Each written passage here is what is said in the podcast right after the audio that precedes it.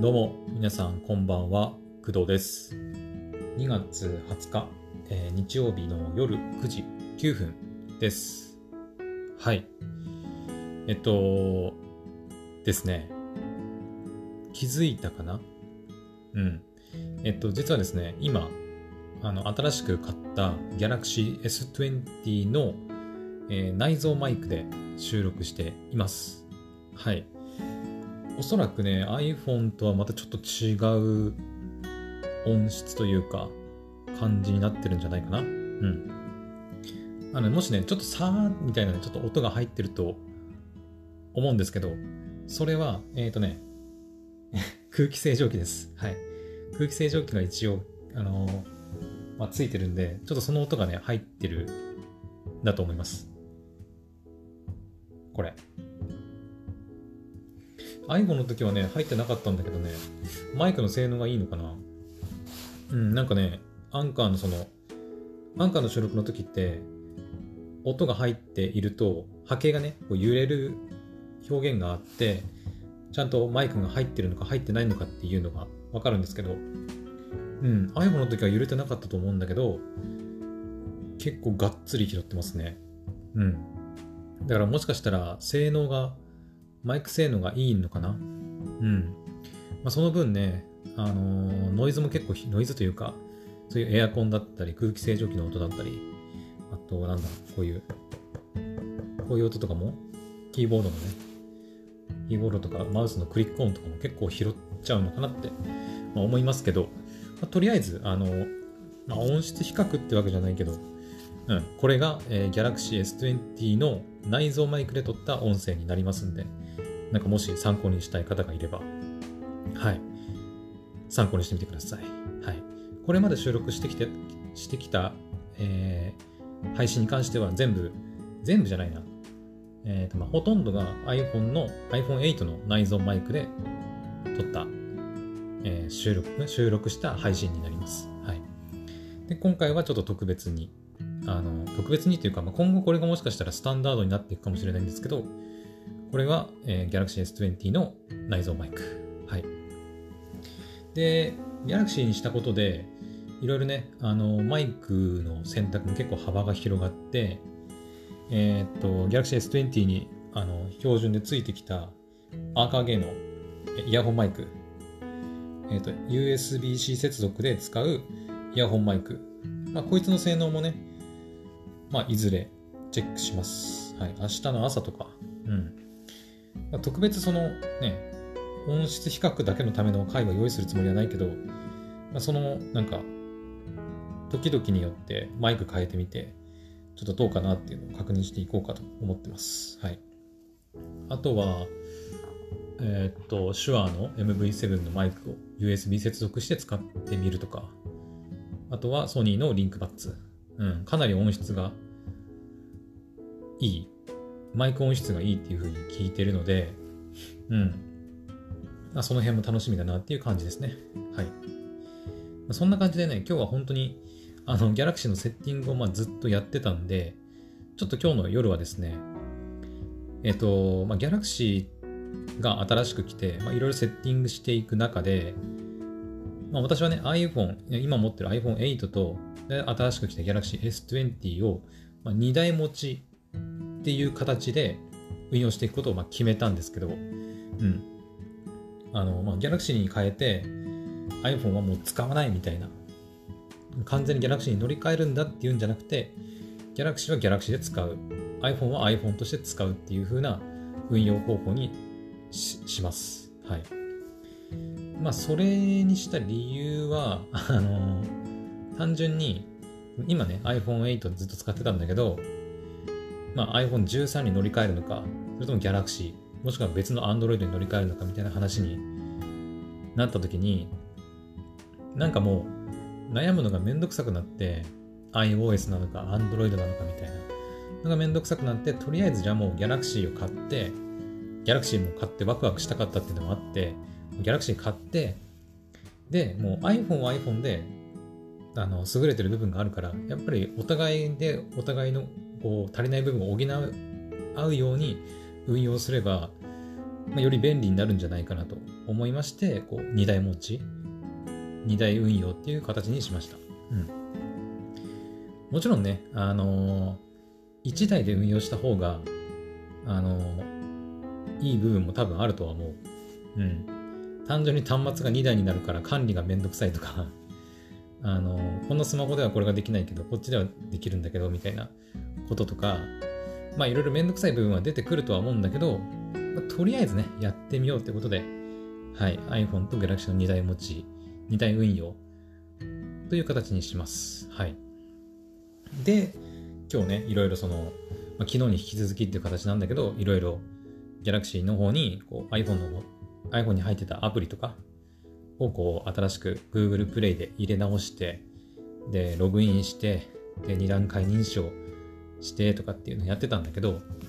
やっていく中で、あのー、なんだろう。あ、これは Galaxy でやって、こっちはもう iPhone でそのまま残してやった方が楽だなっていうのがいくつかあったんで、ちょっとそれをお話ししていきます。はい。ちょっとね、前振りが長くなったんですけど、はい。今回のメインテーマは、えっ、ー、と、Galaxy と iPhone の、えー、2台持ち、2台運用することになったんだけど、えっ、ー、と、それぞれどういう扱い方というか、どういう運用をしていくのかっていう話をちょっとします。はい。えっ、ー、と、そうだね。うんと、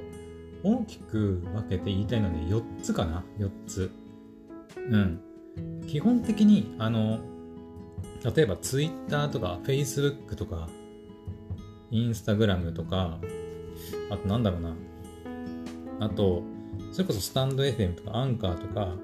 うん。ってというような、その、どのデバイスでも、あの、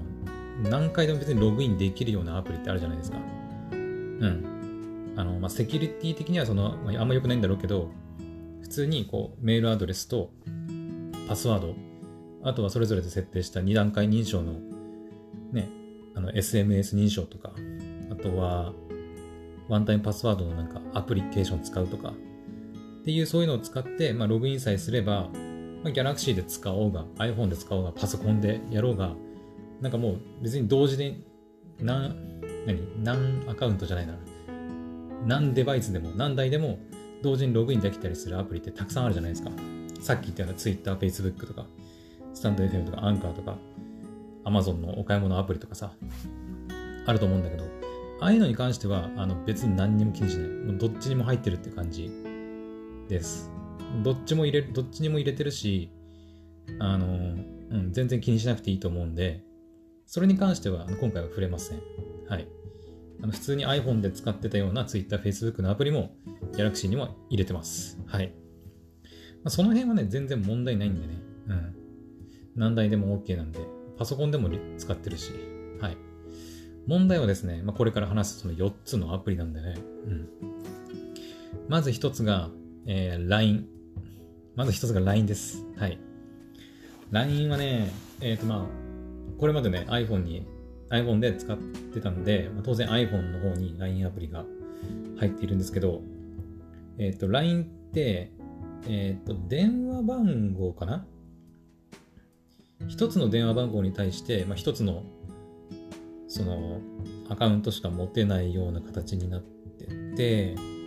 で、かつ iPhone ってその、なんかダブルアプリみたいなことができないはず。そのアプリを2つ入れるみたいなね。なんか Android ではできるらしいんだけど、iPhone ではできないんで、まあ、まあ、基本で皆さん、その、スマホに入ってる LINE のアプリってだから1個だと思うんだよね。うん。で、1個だから、そのさっき言った Twitter、Facebook みたいに、Galaxy の方にも LINE を入れて、その同じ電話番号で、えっ、ー、と、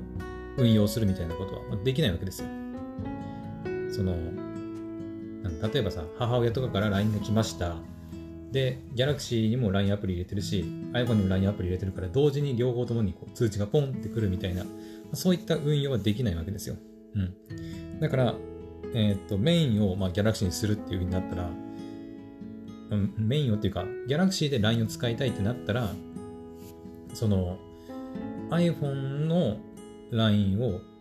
こう機種変更みたいな手続きを済ませてでそれを Galaxy の方にこう Android で引き継ぐ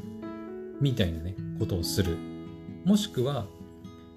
えー、っと別の電話番号を契約して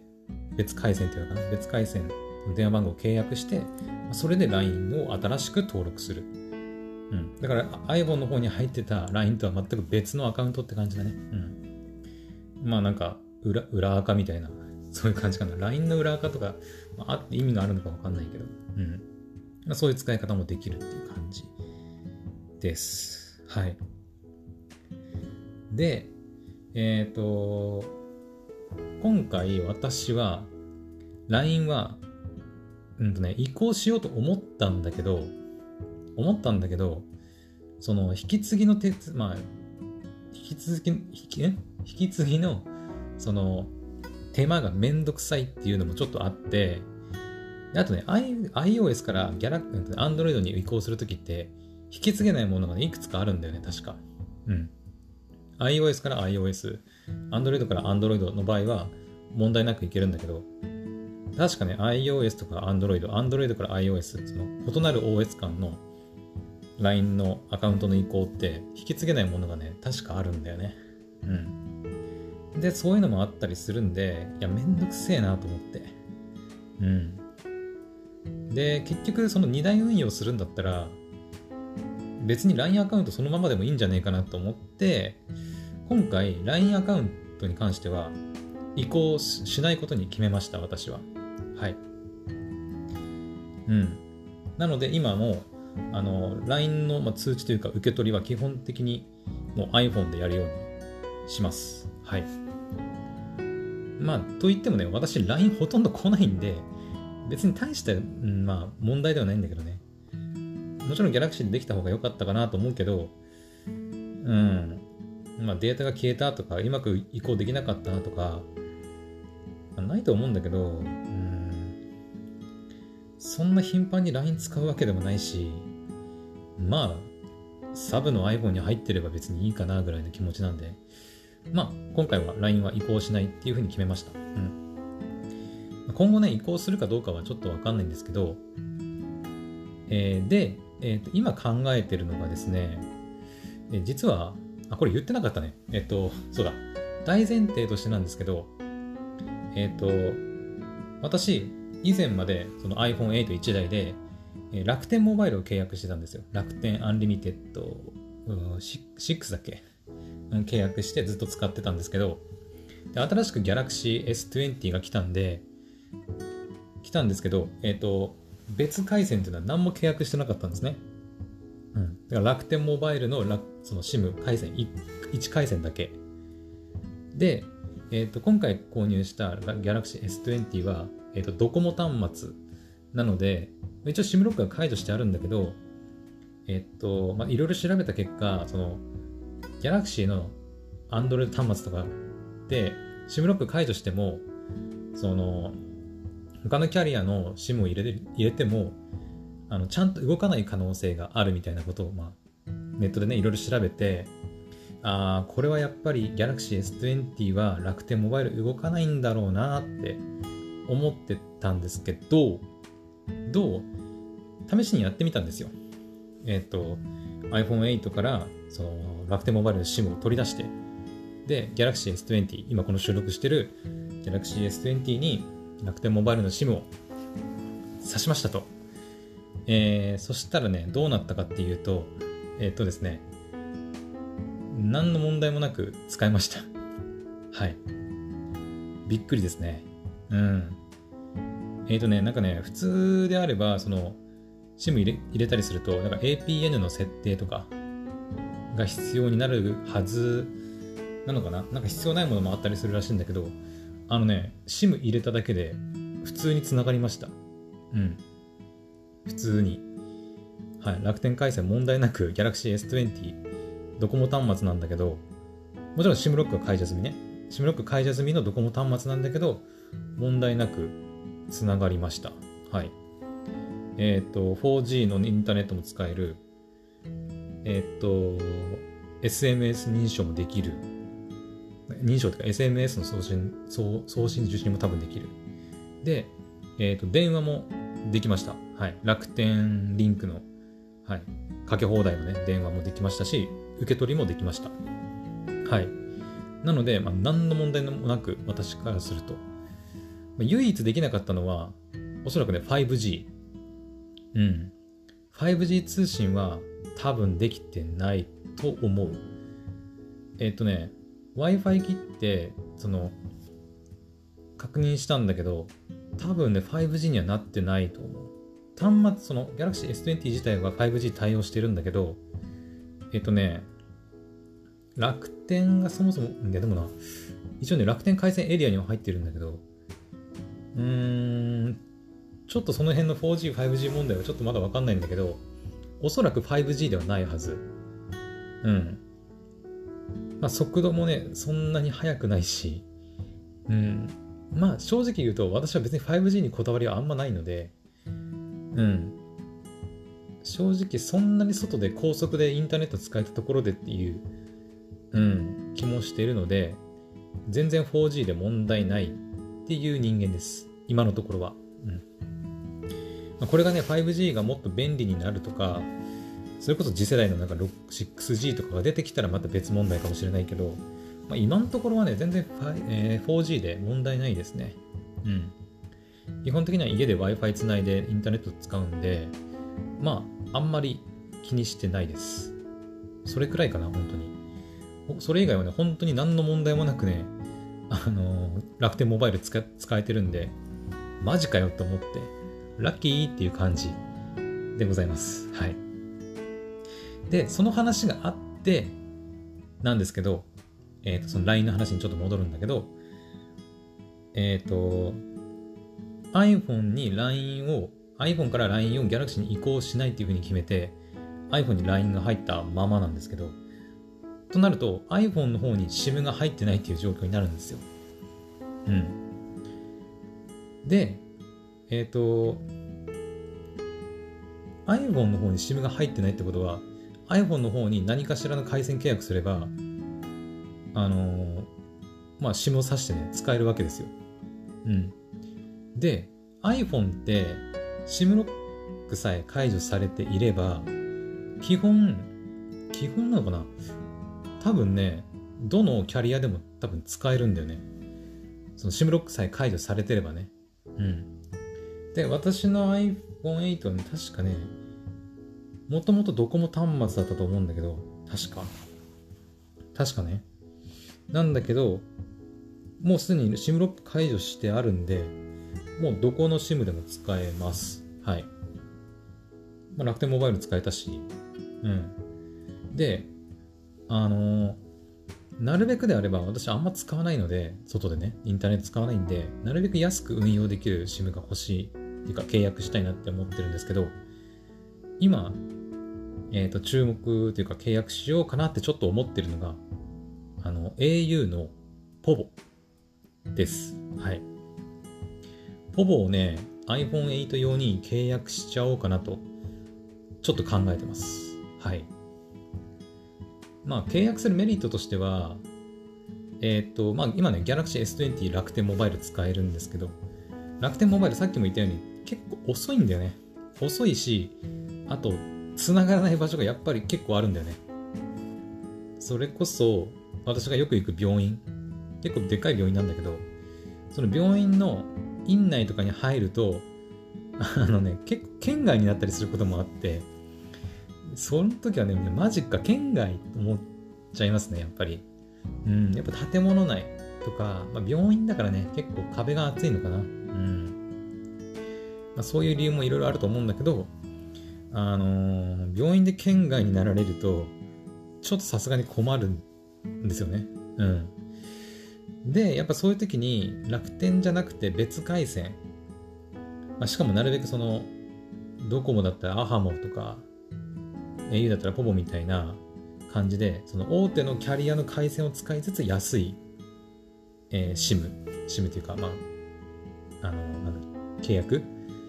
ができたらいいなって思ってたんですけど、まあ、アハモはね、あの、20ギガで3000円くらいだったっけな。確か、税込みね。だったんだけど、正直20ギガも使わねえし、月額2000 3000円はちょっと高すぎると。うん、20ギガ近く使う人だったら別にいいんだけど、そんな使わねえっていう感じなんで、いや、アハモは無理だなと思って。うん。で、ポボなんですけど、ポボってちょっと特殊で、そのトッピングっていうね、あの仕方をするので、まあ、ちょっとめんどくさいっちゃめんどくさいんだけど、でもその代わり、あの、使わないでずっと0円運用みたいなのが、あのね、半年間だったな、だったかな。うん。できたりするんで、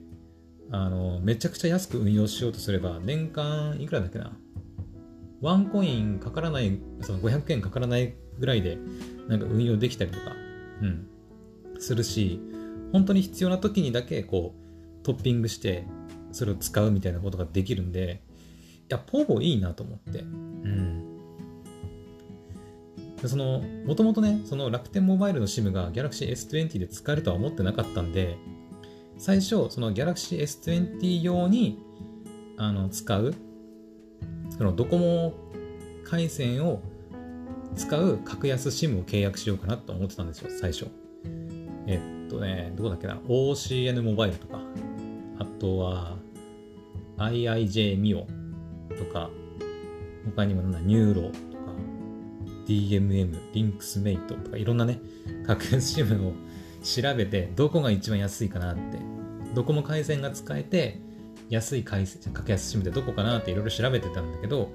で最有力候補としては OCN モバイルだったんだけど、なんと予想外に Galaxy S20 で楽天モバイルが使えるということが分かってしまったんで、いや、これはもうこのまま Galaxy は楽天モバイルで運用して、えっ、ー、と iPhone の方が、あの、SIM 空いたんで、いや、これポポで運用した方が au 回線も使えるし、かつ安く運用できる。好きな時に好きなだけその、好きな量だけトッピングして、その分だけ使えばいいっていうものなんで、これはいいぞと思って、で、今ちょっとポボの契約を検討しています。はい。だから楽天とポボのまあ2回線を持って運用するっていう感じかな。しかも電話番号も1個増えるんで、それこそ最悪、あの、ギャラクシーの方に、あの、LINE アカウントを追加することができます。電話番号が1個増えるんでね。うん。まあ、作らないと思うけどな、わざわざそんな LINE アカウント2つも作っても、うん、あんま私は意味がないと思うので、うん。まあ、そんな感じで、ポボ契約を検討しています、今。はい。だから楽天モバイルがなんか繋がりにくいなっていう時は、まあ、ポボを使うとか、ね、そういったこともできるし、うん。なんかさすがにその、なんか、まあこれからね、この後、まあ、まだ3つあるんだけど、アプリの話ね、あるんだけど、あの、外でなんかその使うときに、全く外に、外っていうか、4G、LTE とかに繋がらない状態だとちょっと不安かなっていうところもあったりして、うん。ギャラクシーでテザリングするとかっていう手もあるんだけど、まあ、もしこれで楽天がめちゃくちゃつながりの悪い場所で全然ギャラクシーもつながらねえって。でも iPhone でなんかやりたいことがあるのにってなった時に困るかなと思って、いや、これはポボ契約しときゃ au 回線使えるし、いざとなったらギャラクシーで楽天がつながりにくいってなったら iPhone でテザリングして au の回線使えるじゃんと思ってなんかそういうなんかいざという時のためにみたいな感じでもポボの契約はありかなと思ってます。はい、まあ、ちょっと長くなったけどね、そんな感じで、まあ、LINE とか、まあ、ポボとかまあそんな感じで運用していこうかなと思ってますはいやばいなもう24分喋ってるあと3ついけるかな えっとまあ残りはそんなにね大したことないんだけどまあ大したことないわけじゃないんだけどね。まあ。じゃあ、二つ目いこう。二つ目いこうね。二つ目は、えっ、ー、と、二段階認証用の、えっ、ー、と、アプリですね。これ使ってる人いるのかな？えっ、ー、と、おそらく二大アプリとしては、えー、Google オーセンティケーターっていうアプリ知ってますかね？で、もう一つが私が使ってる Microsoft Authenticator っていうね。これ Authenticator で合ってるよね、読み方ね。ちょっと英語なんで、あ読み方間違ってたらね、ちょっと恥ずかしいんだけど、えっ、と、A, U, T、え？合ってるよなちょっと待って。えっ、と、A-U-T-H-E-N-T-I-C-A-T-O-R、Authenticator。二段階認証の時に、その、えっ、と、アプリを使って、その Authenticator アプリっていうのを使って、まあ、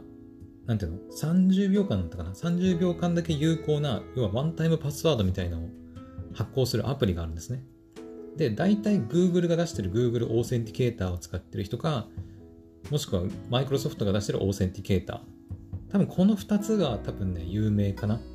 私もそれ以外のオーセンティケーターアプリはちょっと知らないんだけど、おそらくね、その Google と Microsoft 以外にもあるんだけど、この2つが多分有名。うん。まあ、あの、名前もね、あの、Google、名前もってか、Google と Microsoft なんで、まあ、安心感もあるしね。うん。で、私は、あの、なんでだったかな。まあ、いろいろあって、Microsoft Authenticator をずっと昔から使っていて、で、ずっと iPhone8 にも Authenticator 入れて、えっ、ー、と、それこそ、I、じゃあ、えっ、ー、とね、Twitter とかもすごかったかな。結構その、オーセンティケーターアプリに対応したサービスって結構あって、うん。あの普通であれば、その SMS 認証で電話番号のところにこう SMS、ショートメッセージを送って、で、パスワードを入れてっていうことをやることが多いと思うんだけど、結構ね、SMS だけじゃなくて、そういうオーセンティケーターのアプリを使って、えっ、ー、と、2段階認証するっていうサービスも結構あるんですよね。うん。だから私はそれを使って、えっと、マイクロソフトオーセンティケーターを使って2段階認証したりしてます。はい。えっ、とね、今のところね、うん、結構いろいろ登録されてて、10個以上は登録してるね。うん。だね。だから、この Authenticator アプリ結構重要なんだけど、あの間違って消したりしたらね、それこそ大変なことになるんだけど、あの、要はその2段階認証を必要とする時に、あの、入れなくなるっていうことが起きたりするんだけど、うん、だからこの Authenticator アプリも、えっと、Galaxy の方で、えっと、同じようにね、運用できたらよかったなって思ってたんですけど、あの、これがね、ちょっと罠なんだけど、えっと、Google と Microsoft のオーセンティケーターで比較すると、えっとね、Google はちょっとあんま詳しくないんだけど、Microsoft の Authenticator って、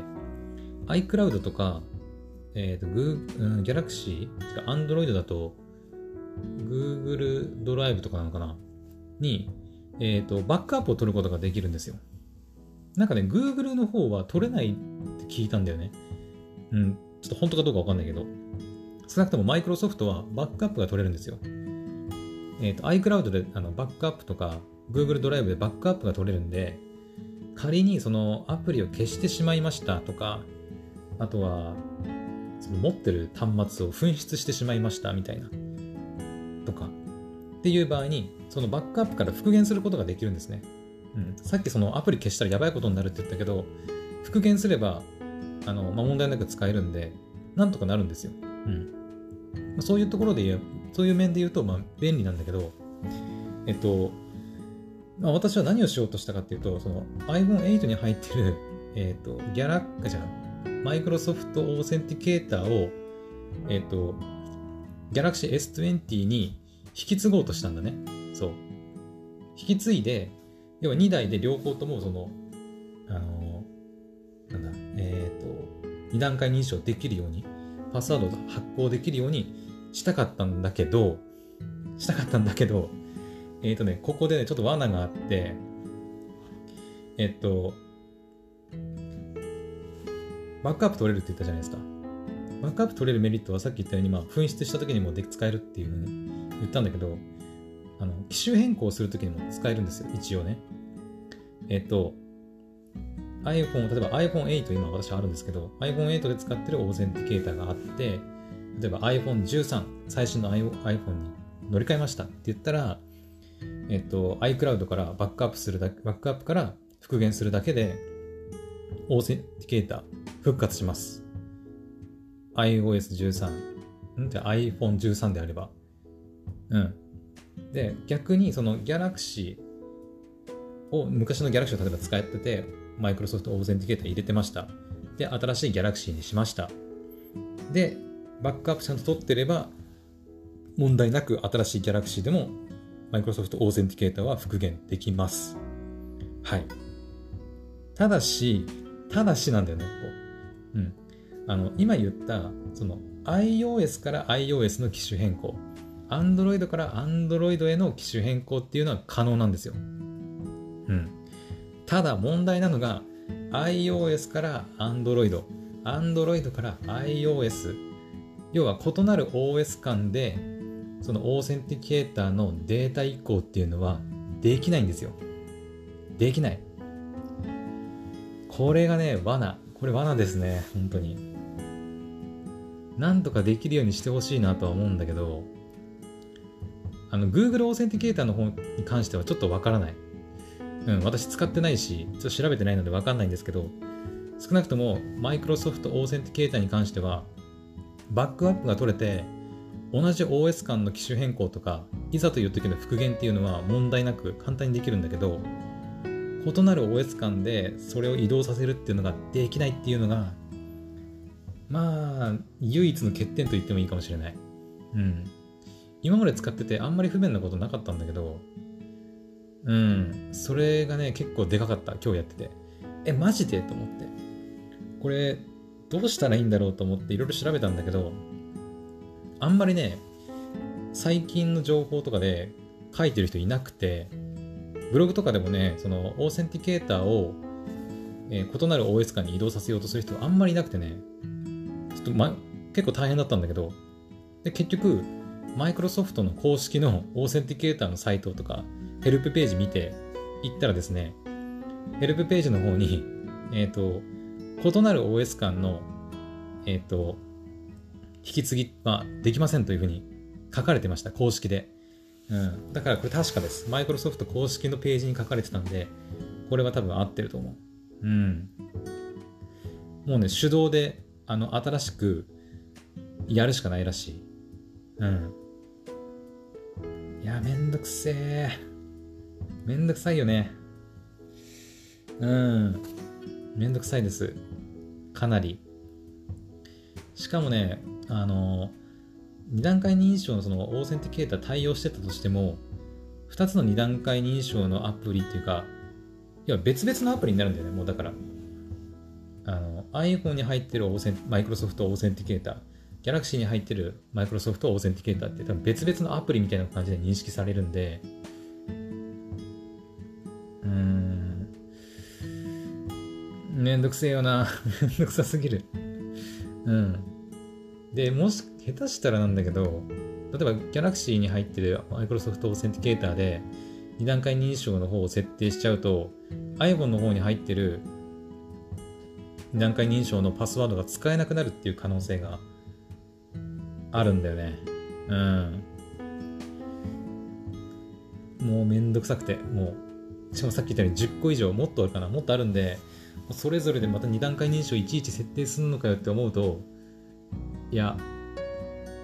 これは、いや、これもうね、移行しない方がいいと思って、結論、マイクロソフトオーセンティケーター2段階認証用のアプリに関しては、まあ、LINE と同じように、えー、移行しないことにしました。はい。えっ、ー、と、ちなみにだけど、一応ね、Galaxy の方でもマイクロソフトオーセンティケーター入れて、なんかね、バックアップから復元みたいなやつやったんだけどね、やっぱ無理だったね。無理だった。一応ね、サ、なんけ、サインインというか、アカウントでログインみたいなのできるんだけど、えっ、ー、と、マイクロソフトのアカウントだけだったかな。うん。で、マイクロソフトのアカウントだけしか、あの、なくて、あの、他のログイン情報というか、パスワードとかも一切なくて、まあ、やっぱり公式の書いた通り、まあ、そもそもね、考えると、だって iCloud にバックアップするってサーバーも違うし、iCloud のバックアップサーバーと Google ドライブのバックアップサーバーって全然違うから、もうしょうがないよね。やっぱ全然サーバー違うからさ。当たり前かとか思いながらね、やってたんだけど、はい。だから結局、LINE とオーセンティケーターは iPhone に残すという形になります。まあ、あの、実を言うと、この後話す2つに関しても、すべて、あの、移行しなかったっていう話なんだけどね。うん。すべてね。うん。まあ、じゃあ、ちょっと時間もあれだから、もうパパって言っちゃうけど、えっ、ー、と、残り2つに関しては、まあ、同じようなもんなんだけど、銀行系のアプリと、えー、キャッシュレス系、キャッシュレス決済系のアプリですね。うん。残り2つは。まあ、銀行系のアプリもね、私結構入れてまして、iPhone に。あの、それこそ、楽天銀行とか、ね、あとは、ソニー銀行とか、そういうね、ほんと銀行系のアプリも結構たくさん入ってて、やってるんですけど、あのね、銀行系のアプリもやっぱお金が関わるよね、アプリだから、結構めんどくさいんだよね。なんか、銀行によっては、その、一つの端末でしか、なんかログインできないとかっていう、なんかね、ことも聞いたことがあって、いや、これめんどくさと思って。うん。銀行の数も結構あるし、それぞれでなんかまた、なんか端末の登録とかさ、やったりすんのめんどくさいなと思って、うん。で、結局、銀行アプリに関しても iPhone に残したままっていう形にしようと思います。はい。まあ、言うてもそんなに使う頻度ないんだけどね。うん。ないじゃないですか まあ、あるとしても、その、なんだ、給料が入った時とか、あとクレジットカードの引き落としがあるような時とかにたまにこう、お金移動させたりとか、あとはいくら入ってるかなって確認したりするぐらいの時で、そんな頻繁にね、お金確認、銀行口座のアプリ使って確認することはないので、まあ iPhone でそのままでいいかなって思って、銀行アプリはそのままにしようと思ってます。はい。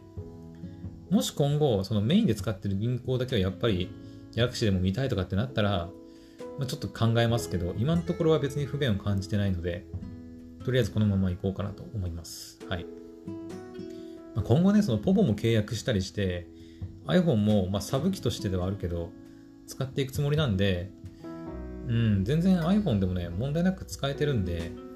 うん、いいかなとは思ってますけど、うん。まあ、実を言うとその iPhone8 もなんか3月に出る iPhone SE3 だっけ？が出たらね、まあ、いずれは、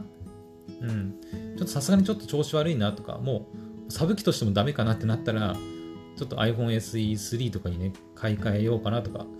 ていうのは思ったりしてますけど、うん。まあ、今のところは別に壊れてるわけではないので、うん、挙動がちょっとカクついたりっていうのはたまにあったりするぐらいで、はい。だから全然問題なく使えるんでね、はい。銀行アプリはそのままっていう形にしようと思います。はい。で、最後のキャッシュレスアプリね。まあ、これも同じような理由なんだけど、えっ、と、まあ、キャッシュレス決済系のアプリも、まあ、いろいろ iPhone に入ってるわけですよ。うん。例えば PayPay。使ってないけどね、PayPay あんまり。あと楽天 Pay とか。楽天 Pay もアプリ自体はほとんど使ってない。うん。そのネットで決済するときに楽天ペイで決済できますよみたいな時に使うぐらいで、スマホアプリで楽天ペイで決済することはまずないね。うん。まずない。ほとんど、えっと、まあ私、外で買い物すること自体がほとんどないんで、うん。基本的にはね、私は QUICPay かな。うん。まあ、この前ローソンで JCB のタッチ決済でって言って QUICPay させられたって言ったけど、まあ、本当 QUICPay と、とっていうか QUICPay しかほとんど使ってないかもな。うん。楽天ペイは対応してないけど、意外と QUICPay 対応してるところやっぱ結構たくさんあるんで、なんだかんだね、やっぱ QUICPay 簡単でね、使っちゃうんだよね。うん。もうピッてやるだけだし、楽だから、うん。だから基本的にはまあクイックペイ使えればいいかなと思ってるんですけど、なので、楽あでも楽天ペイはセッティングしたかな、この前。この前というか今日。うん。だからキャッシュレスアプリに関しては、そもそもそんなに使ってないっていうのもあるし、あのわざわざ Galaxy で入れても多分使わないだろうなっていうのもあって、まあ別にいいかなっていう感じになってます。はい。うん。あ、で、あの問題はね、ちょっと迷ってるのは、その、さっきね、そのクイックペイとかって言ったけど、iPhone って Apple Pay、まあ、いわゆるウォレットにそのいろいろクレジットカードを使えるようになってるじゃないですか。まあ、ポイントカードとかもそうだけど、D ポイントカード、ポンタ、あとデビットカードとか、まあ、いろんなカード登録してる人いると思うんだけど、えっと、Google Pay を使うと、まあ、同じようにクレジットカード登録したりっていうのができるんだけど、えっと、まあ、これはね、総合的な運用方法の話になるんだけど、もう、さっき言ったように LINE とか、まあ、オーセンティケーター、銀行アプリ、まあ、結構重要な、重要というか、まあ、LINE はそんな重要でもないけど、まあ、重要かでも、うん。連絡手段としては重要か。まあ、LINE とか Authenticator、銀行アプリ、それって結構、あのー、なくなったら困るものじゃないですか。ね。LINE もし消えたら、その、連絡取れなくなるとかさ、 Authenticator 消えたら、あの、2段階に以上入れなくなるとか、銀行アプリなくなったら、送金できなくなるとかさ、結構不便なことが結構多いんですよ。うん。だから結構重要な機能がもう、あの、サブ機である iPhone8 に入ってるっていう形になりそうなんで、だったらもういっそのことを、もうこの iPhone8 もサブ機なんだけど、あの、もう、超重要、なんか、端末みたいな その、なんだろう、もう、お財布、お財布みたいな感じで、本当に。お財布携帯じゃないけど、もう、セキュリティを解除するための端末だし、で、かつ、ウォレットも入ってるから、これでも、楽天ペイなり、クイックペイなり、JCB のタッチ決済なり、でマイえーと、マスターカードも入ってたかな。マスターカードのコンタクト、コンタクトレス決済もできるし、みたいな感じで、もうその iPhone 自体を、サブ機ではあるんだけど、あの、そういう重要な、なんかその、決済系とか、認証用の端末にしちゃおうかなって、今思ってます。はい。だから、外出かけるような時も、まあ、なくさないような、だからバッグの中とかに常に入れてるような状態にして、で、会計とかするときだけこう出して決済するみたいな感じで、本当に財布をバッグの中に入れてるような感じで持ち歩く感じにしようかなと思ってます。はい。基本的にはもう全然だから起動したり使ったりするような感じじゃなくて、外に出て決済したい時だけ使うとか。あとなんかいざって時にその認証したい時に使うとか。外で認証したいことってあんまないと思うんだけどね。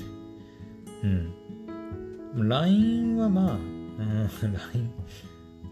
うん、LINE、LINE か。やっぱ LINE、あ、どうしようかな、LINE。やっぱ LINE 移行させた方がいいかな。メインのスマホで LINE が使えないと不便か。うん、まあちょっと考えます、また。うん。LINE に関しては。一応なんかもう、その、オーセンティケーターはもう移動できないし、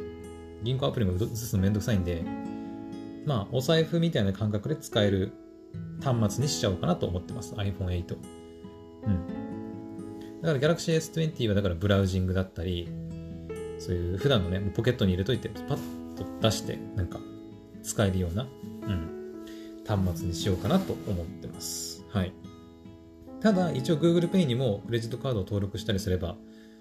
まあ、その、クイックペイとか、まあ、そういったのは使えるんで、まあ、それぐらいの最低限は入れてもいいのかなって思ったりはしてますけど、うん。まあ、ちょっとまたそこは考えておきます。うん。その Galaxy にもね、そのクレジットカード情報を入れたりしておくと、なんか、なんかあった時のために、時に、なんか、セキュリティ的にどうなのかなって思ったりもしてて、うん。なんか iPhone はさ、ほら、なんかセキュリティが高いとか言われたりするじゃないですか。あと、なくしたとしてもなんか、えっ、ー、と、iPhone を探すだっけそういう iCloud 上から一画面、ん？画面、端末をロックしたりとか、そういったこともできるっていうふうに聞いたりするんで、なんかそういう意味でも、そのオーセンティケーターだったり、銀行アプリだったり、キャッシュレスのアプリだったり、クレジットカード情報だったり入れといても、いざって時にロックかければいいんで、いいかなって思ったりするんだけど、Android ってどうなのかなって思ったりして、なくした時になんか、そういうロックかけたりみたいなことできるのかなって思ったりしてて、だったら最初からそんなに重要な情報は Galaxy には入れないで置くのが、なんかセキュリティの管理の観点では、まあ正しいのかなって思ったりはするんだけど、まあ、まあそこまでね、気にしてもしょうがないかなって気もするけどね。うん。やっぱり買い物行った時にポケットからパッて出して、すぐにこう、えっ、ー、と、クイックペイ使える方が楽っていうんであれば、やっぱりまあ Google Pay に登録しておいた方がいいかなとは思いますけど。うん。まあ、難しいとこだね。その辺の運用方法に関しては。うん。まあまだね、届いてから、ギャラクシー届いてからそんなに経ってないんで、今後やっぱ1ヶ月、2ヶ月とか、数ヶ月運用してみてだよね。うん。実際に外行くときに2台持ちで、やっぱりバッグからわざわざ出すのめんどくせえなってなったら、あの、はい、あの、ギャラクシーの方にも、まあ、キャッシュレスのアプリだったり、まあ、クレジットカードの情報だったり登録して使おうかなとは思いますけど、うん。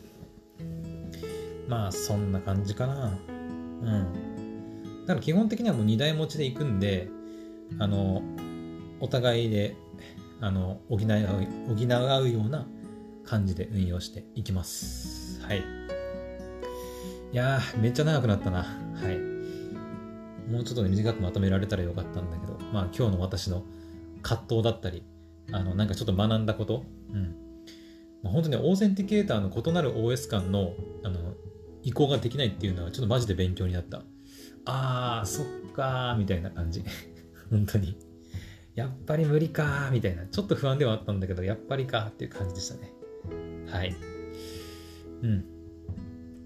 まあ実はね、あのー、まだ話してないけど、ギャラクシーを購入するにあたっていろいろね、アクセサリー関連もまたね、揃えたんで、その辺の話はまた別の機会にお話しします。明日あたり話せるかな？うん。というわけで、ちょっとね、また長くなってしまったんですけど、えー、っと、私の、えー、iPhone と Galaxy 2台持ちの、まあ、運用方法についてお話ししました。はい。というわけで、えー、今日の配信はここまでにしたいと思います。それでは。また明日の配信でお会いしましょう。おやすみなさい。バイバイ。